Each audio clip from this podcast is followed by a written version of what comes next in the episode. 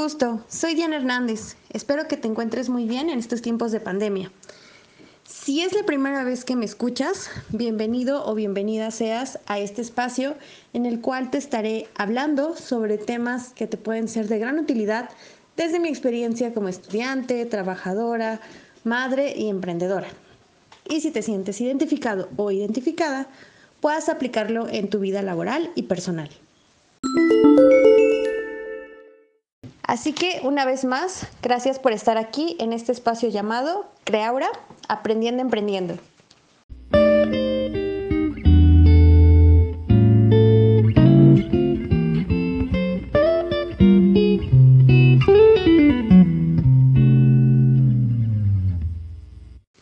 Esta semana el tema será una reflexión de uno de los capítulos del libro llamado Desarrolle el líder que está en usted, de John C. Maxwell. Siguiendo con la cuestión del tema de liderazgo que les compartí en el podcast pasado. En esta ocasión hablaremos de una cualidad indispensable en el liderazgo, que es la visión. Y empezamos primero por definir qué es la visión. Según la Real Academia de la Lengua, la visión es la acción y efecto de ver, y también nos dice que es un punto de vista en particular sobre un tema, un asunto, etc. Ahora, en el ramo de la administración, la visión de una empresa es un enunciado que describe lo que se espera lograr en un futuro. Es una expectativa de lo que la organización desea alcanzar. Esta visión, junto con la misión, servirán como referencia para la creación de los objetivos y metas que deban alcanzar todos los que componen a la organización. Como comentaba en el capítulo pasado, un líder será el encargado de lograr que esto suceda, contagiando a los demás de querer lograrlo. En el capítulo 8 de este libro, precisamente nos habla sobre el tema de la visión, y el autor menciona que todos los grandes líderes poseen dos cosas. Saben a dónde van y pueden persuadir a otros a que lo sigan. Y nos explica que hay cuatro niveles de visión en la gente. El nivel 1 dice que algunas personas nunca la tienen, o sea que son vagabundos.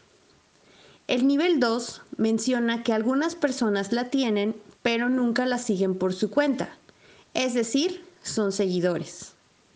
En el nivel 3 encontramos que algunas personas la tienen y la siguen, así que son realizadores. Y finalmente, en el nivel 4, se expresa que algunas personas la tienen, la siguen y ayudan a otros a tenerla. En este nivel se encuentran los líderes.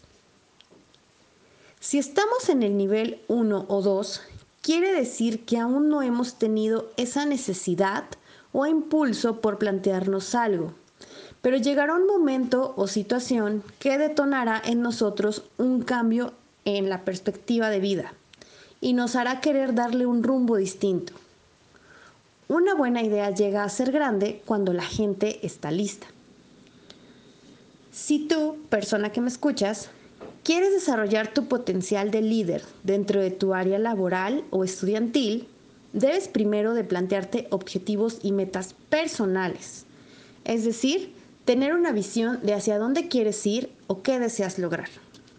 Un líder sin visión no tendrá el mismo éxito de quien sí la tiene, ya que el líder debe constantemente replantarse nuevas metas conforme las va alcanzando.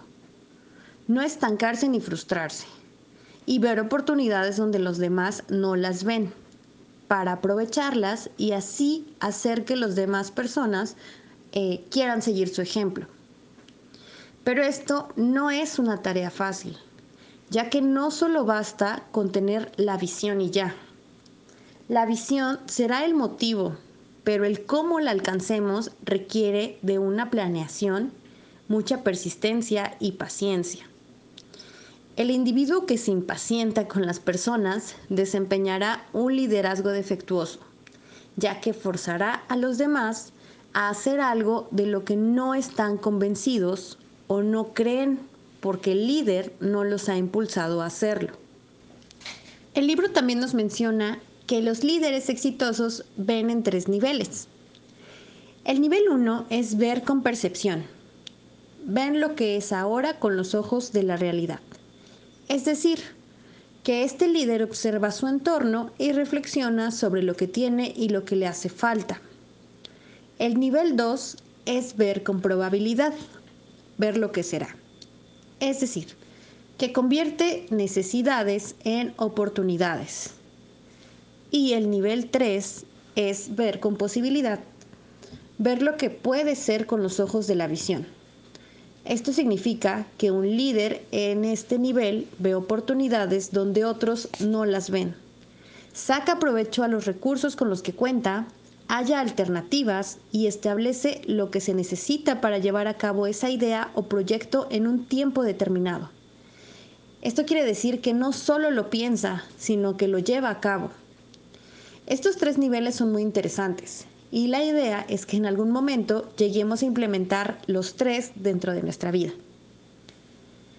Y finalmente concluyo este tema recalcando que la visión en un líder es una cualidad imprescindible, que hace que él pueda ver más allá de lo que los demás ven, que le da ese impulso para crear o querer lograr algo y que a su vez en el camino incentivará a más personas a creer en su proyecto o idea y que quieran participar en ello para alcanzarla.